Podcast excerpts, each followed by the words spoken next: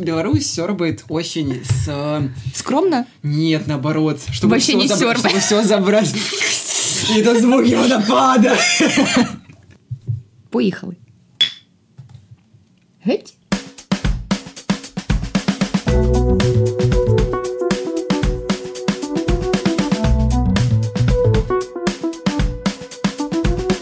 Всем привет! Это подкаст «Мы не договорили», подкаст о ментальном здоровье и том, как оно влияет на нашу жизнь. Его ведущая Саша. И Катька. Э, Катя, Катя. в первом сезоне мы говорим о текстах и статьях и том, как авторы видят, влияют и понимают наше ментальное здоровье. Этот подкаст состоит из трех частей. Первая часть – краткое содержание, где мы делаем вводную того, какую статью мы обсуждаем, и даем ее краткое содержание. Вторая часть – обсуждение, самая прекрасная, идеальная и важная часть этого подкаста, которая занимает более 90% длительности этого выпуска. Катя, хватит меня пародировать. И там воды, как в Тихом океане.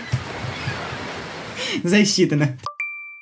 Третья часть – домашка, где мы с Катей даем домашку друг другу и делимся ею с вами. И не делаем ее. Поехали. Первая часть – краткое содержание.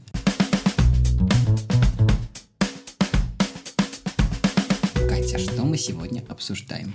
Мы обсуждаем очень классную статью Алисы Таежной. Это авторка Вандерзина, которая называется «Привет, я трудоголик» или «Почему перерабатывать вредно для здоровья». Тема топчик. Парам-парам-пум! Спроси меня об этом.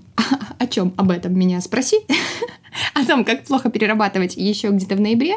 Рассказала бы я много интересных историй. Но теперь я подуспокоилась и буду просто цитировать статью. Катя, давай сделаем краткую выжимку этой статьи и перейдем к обсуждению. Это статья о том, что трудоголизм — это главная вредная привычка 21 века. И о том, что если раньше, например, наши родители уже в 20 там, лет, в 25 имели детей, то мы имеем что? Язву, переработку, нервный стресс. Мне и кажется, у меня уже тройня. вот, работа стала нашим взрослеющим ребенком, которому мы уделяем очень много времени. И это не круто. Быть трудоголиком не круто. Пожалуйста, запомните этот тезис. Вторая часть – обсуждение. Обсуждение. Катя, переходим к обсуждению. Пару минут назад ты на меня надавила. Надави Я раз, вообще давай, не давила на говори. тебя. Я просто аккуратно, корректно спросила. Ты тот человек, который всегда занят на нескольких проектах. Допустим. Их постоянно Допустим, меняет. возможно, возможно. Да. Как ты отдыхаешь и не считаешь ли ты себя трудоголиком? Блин, вот ты начал об этом говорить, а честно, мне это стояло чуть дальше в обсуждении. Ну хорошо. Как я тебя Я, опережаю? честно, я пару недель назад я понял, что меня спасает. Моя лень. Или прокрастинация все-таки? Лень. Лень? Спаси- спа- Записываем. Спасительная лень. Так и пометим. Потому что когда у меня слишком много всего, я прекрасно вижу и понимаю моменты, когда я начинаю тормозить, я могу реально лечь спать днем. Когда у меня завал, я просто ложусь спать днем. Сейчас все офисные сотрудники тебе как позавидовали, как поставили опять по единице. Я вообще-то ИП, тут фанфары.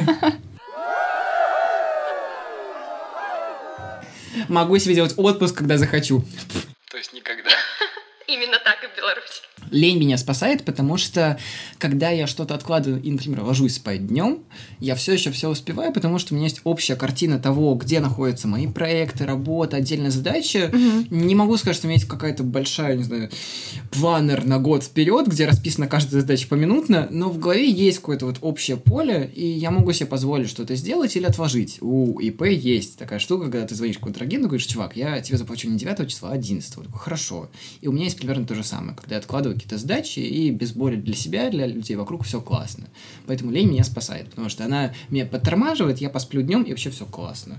А если тормозиться без нее, допустим, переключение, хобби, еще что-то? Честно, у меня это не особо получалось. Это как у меня... Как и у меня. Поэтому я спрашиваю. Мы об этом говорили в пару подкастов назад. Я говорил, что с чек-листами у меня не сложилось. И Мгм. Здесь примерно то же самое. Вроде, вот когда начинаешь, классно, классно переключаться на прогулки, на отпуск, которого у меня нет. Но потом я просто перестаю это делать, потому что начинается текучка, начинается много всего подряд, и я, например, не могу сесть. Ну, честно, я бы мог это делать, но я не хочу. Ну, я сажусь, и мне не хочется этого делать. Я не сажусь утром и не планирую день вперед. Я просто делаю, делаю, делаю, а потом внезапно делаю перерыв. Мгм. Но это происходит само по себе, это не запланировано. То есть есть техника помодора, но я не могу так работать, честно. Я тоже, я пробую, я постоянно пробую, я стараюсь, но, ну вот вообще, у меня все как-то спонтанно, но я, кстати, спешу список дел, спешу, я спешу, я всегда спешу, во-первых. Но когда их слишком много, я прям чувствую, что нужно разгрузить мозг. И вот либо с утра, либо вечером. Это хороший момент. Я пробовал совершенно разные планеры лично для себя, не для проектов, mm-hmm. а для себя, чтобы вести задачи и все остальное. Я пробовал Notion, пробовал Trello, пробовал Asana, короче, очень много всего. У меня обычно печатный блокнот. Я перестал писать честно списки на каждый день, начал писать списки, когда всего становится слишком много. То есть, условно, если у меня на день стоит три задачи, я про них так помню. И они стоят в других напоминалках, рабочих, проектных и так далее. Но когда начинается, что у меня начинается, нужно провести платеж, нужно сделать задачи, нужно пойти в автошколу, нужно сделать то, то, то, то, то, то, то. И тут я понял, что окей, я беру лист А4, просто, который первый попадается под руку, и просто пишу все. Угу. Я выгружаю это из головы, мне не нужно ничего помнить, супер. Моменты, когда всего меньше, я просто держу это в голове. Мне так удобнее, проще и пофиг на тех, кто говорит, что чек-листы всегда спасают. Это неправда. Потому что все, что индивидуально. Не устану это повторять из подкаста в подкаст. Но... Звуки радости. Как это звучит, спросили белорусы. Потому что мы опять попали в список самых неулыбающихся стран. За нами только кто? Я забыла. А, вернемся ближе к теме и к тексту. У меня Про трудоголизм я бы очень хотела сказать, что есть Оставь свой момент до лучших времен, знаешь ли, теперь мой выход.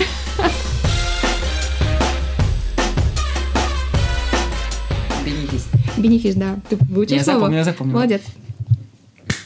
А, есть такие две противоположности, как я заметила. Это показательные трудоголики, которые постоянно будут писать, как много они работают, как много у них проектов, как они не успевают спать, и при этом они будут снимать сторис, как они не успевают спать. Я когда-то тоже этим грешила на первом... Нет, на первый год после окончания универа, по-моему. Я помню, было круто прямо вот показывать, как ты много работаешь. Мне стало стыдно, потому что какое-то время я получал в этом проекте деньги за то, что я просто очень показательно рассказывал, как я работал. И так не делал все, этого. Все, все это делали когда-то, все через это проходили. Главное вовремя осознать, что ты не равно твоя работа. У меня прямо это заняло очень много времени. У нас записано одно и то же. Класс! Первый пункт одинаковый. Сошли с конца Да. сезона. А, потому что если ты ассоциируешь себя только с тем делом, которое ты делаешь, ну, как бы, а что за тобой еще остается? И это реально моя самая большая боль, потому что более повернутого человека на занятости, чем я, э, ну, тяжело, наверное, встретить, потому что когда у меня где-то полгода назад подруга спросила, Кать, а какое у тебя хобби? Кроме Ты текста. такая, ну у меня есть, Я вау. зависла, я зависла. я такая, сон. типа, ну, я ночью в админке редачу тексты, но про это не знает никто. Ну, я, а, чё, чё еще? А, хо- хобби, ага, пойду схожу на танцы. Насильно. И знаешь, это спасает. Может быть, полгода назад я сделал вопрос в Инстаграме. Вас определяет ваша работа или нет?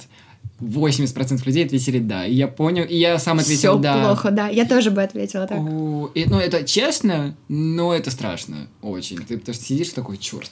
Знаешь, потому что у нас есть какая-то такая... Я сейчас буду говорить там про постсоветские страны в основном. Мне кажется, у нас есть какая-то такая советская травма, когда труд, вот не работа, а прямо труд определял человека. И если ты не ебашишь на заводе по пять дней в неделю, то как бы ты вообще, э, как это, ту- тунеядец, вообще не полезен обществу, не плати полезен сам себе. Да. И вот у нас, мне кажется, до сих пор осталась вещь такая. Просто когда мы говорим про трудоголизм, я хочу сразу повернуть это в обратную сторону. Я, я до сих пор не знаю, ну, как отдыхать, что нужно делать, чтобы отдыхать, потому что я отдыхаю только когда болею. У Ну, меня типа, есть рецепт. Я не могу просто лежать и ничего делать, потому что я такая, я же ничего не делаю, как так? И вот с этим бороться очень сложно. У меня есть единственный рецепт, который работает. Он не идеальный, но он прям работает. Спать днем? Уезжать на дачку рандомно. Слушай, это круто, но, блин, у меня дачка, например, за 200 километров практически, и это так себе удобно. Зато точно уедешь. Да, ну, была бы у меня еще машина. А можно скинуться на Патреоне, чтобы у меня появилась тачка, чтобы отдыхать, буду вести у вас, под... у вас подкасты про природу. Еще важный момент, который упоминался в статье, это то, что трудоголизм это не медицинский диагноз, то есть нельзя Да. сказать, отправил 100 писем до обеда, поэтому сдох. Слушай, ну Но есть... при этом есть чувство вины, когда ты не трудоголик. Особенно в больших компаниях, когда вокруг тебя стоят, находятся коллеги, которым, например, хочется расти по карьерной лестнице, поэтому они ведут себя условно немного активнее, чем ты, а ты сидишь такой, ну, как бы я не особо сейчас хочу расти, я хочу просто поработать. И тебе становится стыдно, что ты не такое же, что вокруг все такие трудоголики, но когда ты работаешь сам на себя, это еще хуже, потому что вокруг такие же работающие на себя, которые тебе рассказывают, о, а я тут так делаю, вообще не сплю, сплю по 4 часа, ложусь в 2 ночи, а я такой... Ну и А ложись. я говорю, блин, а я уже в 11 часов, что делать, что делать? Первое правило не сравнивать, тоже очень сложно. И я хотела добавить, ты в самом начале сказала, что трудоголизм это не медицинский диагноз, но это та вещь, которая ведет к медицинскому диагнозу, как невроз, депрессия, выгорание, Смерть. А, но это уже если в Японию мы перекинемся, в Каросе внезапная смерть на рабочем месте, так себе звучит, да? Надеюсь, что нам далеко до японцев, и здесь какой-нибудь э, радостный возглас. пожалуйста, пожалуйста. А, вообще, мне кажется, многим компаниям и корпорациям стоит пересмотреть э, отношение, во-первых, к пятидневке, потому что я до сих пор не понимаю, ну, это, это же заводская эта штука, типа, пять дней в неделю. Слушай, есть очень два полярных мнения. Первое, что сотрудники должны работать по времени, а второе, что сотрудники должны работать за По результат. задачам? Угу. Но, понимаешь, это очень полярные вещи, потому что если первое э, заканчивается тем, что ты сидишь просто 8 часов или сидишь так, чтобы идти после своего руководителя, то вторые сидят и настолько долго сидят, что пока ты не выполнишь свои задачи, ты не уйдешь с работы. А есть задачи, которые, ну, например, не могут выполниться. Или у них неправильно поставлены KPI. Много причин, и в итоге это приводит к, к перегоранию, к 14-часовому рабочему mm-hmm. дню, тоже ни к чему хорошему не приводит. Поэтому, например, у меня все еще не сложилось того, каким должен быть рабочий день у людей э, в компаниях. Потому что когда ты работаешь на себя, он немного совмещен с твоей личной жизнью, не то чтобы это хорошо или плохо, но просто оно так есть. А в компаниях я не знаю, как это должно быть честно. Потому что я слушаю людей, которые работают по результатам, и людей, которые работают по времени. Не то, не то, меня не устраивает. Я зато точно знаю, что э, работать должно быть комфортно в процессе. Э, это не значит идеально, ни в коем случае не идеализирую, но во всяком случае какое-то комьюнити или команда, вы должны друг друга понимать. Потому что у меня был случай, когда э, я выгорела, вот я рассказываю тебе в ноябре, причем очень мощно, и очень хотела акцентировать внимание, а, выгорание — это не только когда вы фигачите физически, там, допустим, где-то там настройки постоянно. Я не могла затормозить свои мысли. То есть я каждые выходные на протяжении трех месяцев думала про героев, а, думала про то, попаду я в выработку или нет. То есть у меня просто настолько закольцевалась мысль, что я дошла до невроза. Ну, типа, я просто постоянно думала про, ну, и такая будет сейчас интимная подробность. Я могла встать с утра, за что меня очень корила Люда Погодина. Простите, не сходить пописать в туалет и начать отвечать сразу же героям. Типа, ну это ненормально. Я протягиваю на пятюню. Это ненормально. И когда мне уже друзья говорят, что типа, Катя, ты как-то многовато что-то погружаешься. И при этом, когда мне другие люди и коллеги говорили, да нормально, что ты, ты как бы, ты же вроде немного делаешь. Делаю я, как и все, получается, но я слишком сильно в это погружена, чувствую и думаю об этом.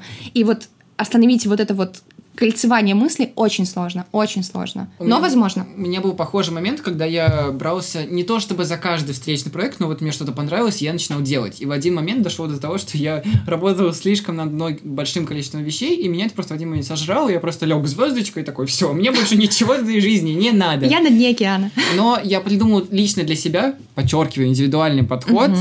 Это не решение для всех, но для меня сработало перенести свое желание э, реализовывать каждую свою идею или идею, которую мне подали, переносить на других людей. Что-то им советовать. Короче, переделать из своей мультизадачность и экспертность. Конечно, для этого нужно накопить какой-то опыт. Угу. Интересный Жизненный подход. опыт. Проблемная вообще жизнь. Есть такая песня «Серебряные свадьбы», жизненный опыт. Хорошая, кстати. Я нарастил немного экспертность, не то чтобы она лучше, но я могу чем-то поделиться с людьми. А, нарастил а, какое-то умение передавать мысли другим людям и просто пошел по людям и они меня что-то спрашивают, я начинаю им объяснять, как что-то работает. Или, например, кто-то мне говорит, ой, не знаю, чем заняться. Я начинаю на него перекидывать просто свои идеи, которые накопили за какое-то время. Это хорошо работает. Во-первых, это хорошее искусство для смолтока, потому что ты начинаешь говорить о том, чтобы ты сделал, но не Подожди, делаешь... конспектируй. Конспектирую тебя. Я, я, я остановился. И это прекрасно. Есть люди, которым правда нужно что-то подкинуть, а есть люди, которым нужен совет. Например, они начинают что-то в медиа, а я такой, ага, сейчас тебе подскажу, что этого делать не надо. Да ладно. Это хорошо, правда, это сработало. Мне больше не хочется реализовывать каждую свою идею, но я могу оценить другие идеи, что-то подсказать и, наоборот, например, подкинуть что-то, что у меня было в голове, но я бы этого не делал, а, отдать другим людям. Для меня это сработало. Не, не на 100% удачно, но, в принципе, это понизило мое желание реализовывать все. Угу. Слушай, а вообще знаешь, откуда берется трудоголизм? Одна из версий. Точнее, не то чтобы одна из версий, но такая основная. Удиви меня. Да не буду удивлять, потому что это было в статье. Это любовь с условием. Ну, когда тебе в детстве, например, говорят, что М, ты будешь такая хорошая девочка, если уберешь свою комнату до 8.00. Или там, ну, если ты получишь пятерку по математике, а не тройку, то тогда мы там что-то. То есть ты будешь хорошим, или тебя будут любить только если ты будешь соответствовать чьим-то ожиданиям. И потом, с чем я, например, сейчас активно борюсь, ты всю жизнь доказываешь как будто бы себе, но на самом деле не себе, а какому-то своему внутреннему ребенку, что ты достойна, что я достойна, так, терапия, привет, буду сейчас говорить за себя, просто быть. Не обязательно делать 100 тысяч вещей сразу. Вроде бы, как я это понимаю, но жить с этим очень сложно, и ты все равно в какой-то такой немножко бесконечной гонке. Типа, вот как я говорю, и не умение отдыхать отсюда же. Как, как я просто буду ничего не делать? Как я сейчас не куплю родителям, там, не знаю, золотой дом? То есть откуда это берется, эх, сложно сказать, но мне кажется, решается это действительно таким каким-то очень честным разговором с собой. Жизнь, она не только про работу.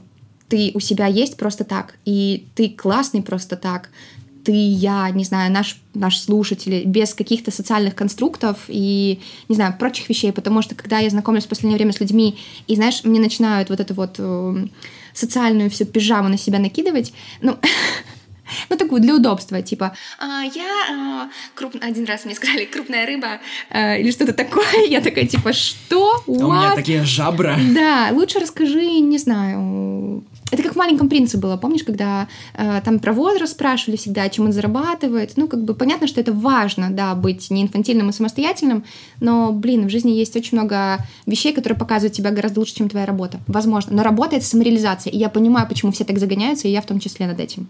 Мой предыдущий рассказ был о том, что я перенес свои желания что-то реализовывать на других людей. И это отчасти помогло мне рассказывать о себе не о том, как кто-то, как Саша из такого-то проекта, или Саша, который это делает, mm-hmm. а просто Саша, который делает. Точка это очень хорошая вещь, потому что мне удалось а, перенести все свои умения, желания и цели в работе. То есть в каких-то проектах, которые ну, в какой-то момент они от меня уйдут. Ну, это нормально. Mm-hmm. Мы не живем во время, когда люди работают по 50 лет на одной работе. Да, такие есть, но наше поколение больше работает условно короткими промежутками на большее количество количестве работ. И мне удалось стол получил ни за что, ни про что. Мне удалось перенести это на свою личность и на свою самоидентификацию. Мне удалось рассказать, что мне нравится рассказывать истории, мне нравится помогать людям. Да, это звучит довольно Слушай, вот... А, а все, но мне это нравится, это меня выражает. Точка. Этот подкаст какая-то нативка тебя получилась такая небольшая. Нативный проект. Пока мы тут шутки шутим, на самом деле есть статистика такая не очень э, веселая про то, что самое большое количество суицидов в мире совершается от 25 до 40 лет. То есть период... Катя, мы с тобой звонили. А, нет. Подожди, это мы уже мы в курсе этого.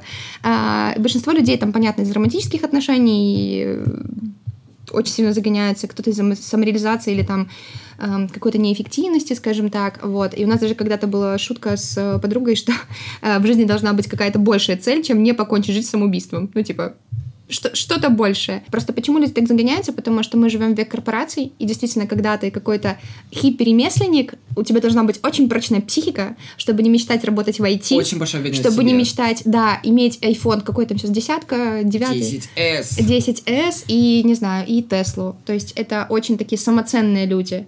А все остальные такие немножечко живут по навязанным стереотипам, что у тебя должно быть вот то, вот то, вот то, у вот то. Такой момент, и нужно этому соответствовать. С... Э, Почему-то. Это бред. Мне, мне, мне все очень нравится, что я делаю, но когда ты работаешь с, с большими IT-компаниями, у них большие зарплаты у людей, mm-hmm. ты с ними общаешься, и в один момент я просто выпал в осадок, потому что я с ними работаю, мы общаемся на равных, мы говорим об одном и том же, все такое, но я зарабатываю примерно в 4 раза меньше. Слушай, я в один момент сижу такая, вау! И что? И что? Понятно. Среди, да, Слушай, ну когда ты первый раз с этим больше... сталкиваешься, это жесть. Я понимаю, я тебе, поверь, я-то тебя прекрасно Фу, понимаю. Спасибо. Гуманитарий, который тоже тусил с IT. Но среди этих людей гораздо может быть быть... Быть, быть, быть, быть быть, быть. Э, больше проблемных, я сейчас ну, закавычиваю эту фразу, э, Блин, мы никогда вообще не знаем, что в голове у другого человека, поэтому просто равняться, нет, да, в жизни. да, вообще равняться по зарплатам, равняться, это понятно, мы всегда с этого, ну, на этом ну, скатываемся, надо, да, почва, подсказываемся на этом, но важно себя, да. да, одергивать вовремя. Какой, ну, если я завидую, почему, как я это могу в свою жизнь притворить, и нужно ли мне это действительно, Слушай, или это про доказательство. Об этом просто говорить сейчас, когда ты не в состоянии аффекта. Нужно быть честным. Я прекрасно... Я почему про это говорю? Потому что я это прекрасно понимаю. Я могу залипать в Инстаграме 4 часа. Реально, у меня были заметила. случаи, когда я прям сидела и такая, что я делаю? Я просто посматриваю за чьей-то жизнью, я там обижаю девочку, одну блогершу из Германии, по-моему, она очень красиво фоткает, у нее там собака, это такая жизнь. И я понимаю, ага, но в это время моя реальная жизнь как бы утекает немножечко. И я такая, м-м, так себе раскладик. Какая бы она ни была, она все равно клевая, потому что она твоя. У меня есть последний момент, который мне хочется у тебя уточнить. Кать, так мы можем жить в гармонии, или все-таки мы с тобой оба просто перескакиваем из состояния трудоголизма и перегорания в состояние отдыха, или все-таки это можно как-то совмещать? Как у тебя? Вот я не говорю в общем, ты можешь, у тебя, получалось, у тебя получалось хоть иногда так жить? У меня все очень сложно, потому что я скакала от невроза к неврозу. А, но в целом, конечно, можно. Ну, то есть это работа, а, от которой ты на себя не, у себя не требуешь на максимум, и я этому учусь. Мне не нужно выкладываться сразу, прямо вот, прям прийти и удивить всех. Или доказать. Ну, вот это вот про то, что мы говорили. Ничего не надо никому доказывать. Ну, как бы, работай, работай. Катя, прям запиши себе это, блядь, на лбу, пожалуйста. Катя, на лбу не видно, мы уже запомнили. Я прям себя настучала так, что больно. А, мне кажется, что это возможно, но я бы здесь не говорила про вот эти тоже утопические какие-то желание быть идеальным. Я не говорю про идеальное, говорю про то, что можно ли жить так, чтобы не умирать. Можно э, подлавливать себя в моментах, когда ты уже чувствуешь, что ты на грани там какого-то там, не знаю, выгорания или чего-то такого, э, попросить поменять э, лидосферу, э, не сферу, какую-то задачу, попросить какие-то там пару дней отгула, возможно, вспомнить, чем бы ты вообще хотел заниматься. То есть важно очень помнить, что э, жизнь, она пластично, что есть очень много вариантов развития событий. Ты их в какой-то момент можешь не видеть, но, но ставим, все разруливается. Не ставим большие цели, а делаем маленькие задачи, маленькие шажки. Да, и, и вот навык отдыхания, мы все умеем работать, правда, мы все умеем работать, но мы не все умеем отдыхать. Катя, когда-нибудь мы с тобой снимем документалку об отдыхе. Это буду точно не я, потому что я буду стоять и говорить с камерой, что? Что делать? Что? Что делать? Супер, мне, мне нужен такой соведущий. Катя, переходим дальше. Третья часть – домашка. А, домашка у меня в этот раз очень простая. Я вам очень рекомендую э, загуглить, или мы можем вставить же ссылку, э, статью Тима Крайдера, которая называется «Busy Trap» или «Как прекратить оправдывать свое существование» оф топ Все ссылки на статьи, которые мы обсуждаем, и все, что мы упоминаем в течение подкаста, находятся в описании к этому подкасту. Да, это важно, спасибо, чтобы ну, вы не запутывались, где искать. Э, там очень классная основная мысль про то, что быть занятым — это как будто бы экзистенциальное утверждение. Типа, я занят, следовательно, я существую. Но это не так. Ну, как бы, быть занятым — это самое ну не то, что плохое в мире искусства, быть занятым хорошо, но когда ты постоянно этим прикрываешься как щитом, отстойно. И вот э, Тим Крайдер э, рассказывает о том, что он вообще самый незанятой человек в мире. У него всегда есть время для близких и родных. Это круто. Твое домашнее задание. Мое домашнее задание подумать о том, какое у вас есть хобби. Если его нет, то найти его. Попробовать. Вот Прям в... обязательно? А что вы делать людям, которые вот... Вот, я объясняю. Э, у меня в каждом подкасте, мне кажется, когда я даю советы, это советы попробуйте. Вот в этом подкасте попробуйте найти свое хобби, если у вас его нет. А если оно есть, просто подумать о нем, куда он движется, вообще мне нравится, или я хочу его заменить. Потому что я понял, что мое хобби хобби это кофе, вот честно. Я могу быть условно с хорошей степенью экспертности в кофе, но это все еще то, что мне нравится. Мне нравится встать, заварить вороночку, вкусный кофечком, нравится найти, поболтать с обжарщиком, с баристом. Это прекрасно, мне это очень нравится, честно. Поэтому попробуйте найти свое хобби, если у вас его нет. Просто, короче, моя домашка, задумайтесь, у вас есть хобби? Чтобы не быть как, как Я такая... уже в экзистенциальном кризисе опять такая, мое хобби, моя работа. Ну, я, если честно, я сейчас на ходу придумал, что у меня есть хобби кофе, но я бы сам сейчас тоже задумался вообще, что мне нравится делать, кроме работы. Потому что, конечно, меня очень сильно определяет то, что я делаю в рабочей сфере определенно. Блин, я вот буквально на прошлой неделе покопалась в земле, прямо руками. Ну, Класс. там, короче, мы работы Блин, делали грядочки там. это вообще такое классное. Ну, не совсем грядочки, это было все кладбище, ну, как бы, ну, перед радуницей, типа, убраться и все такое.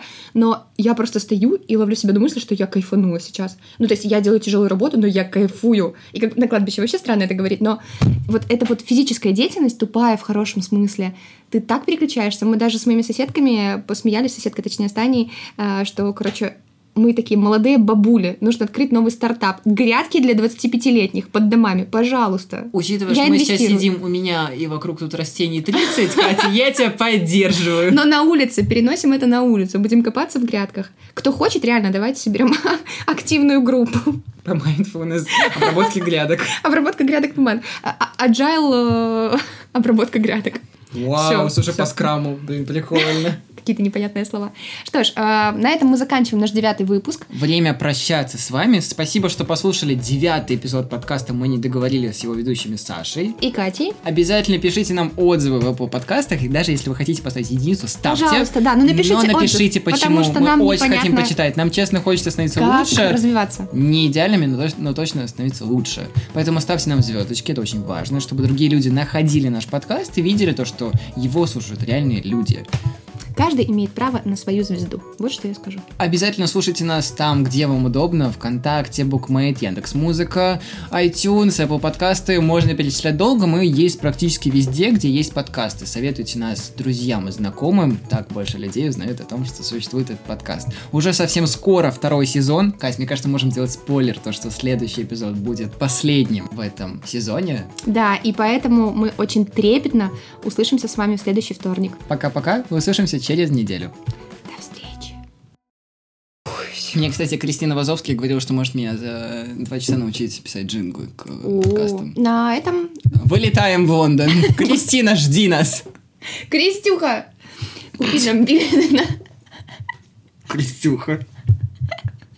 У меня есть карамельки из Белави, осталось купить только билет. А при чем тут карамельки? Не знаю, просто с Белави подумал.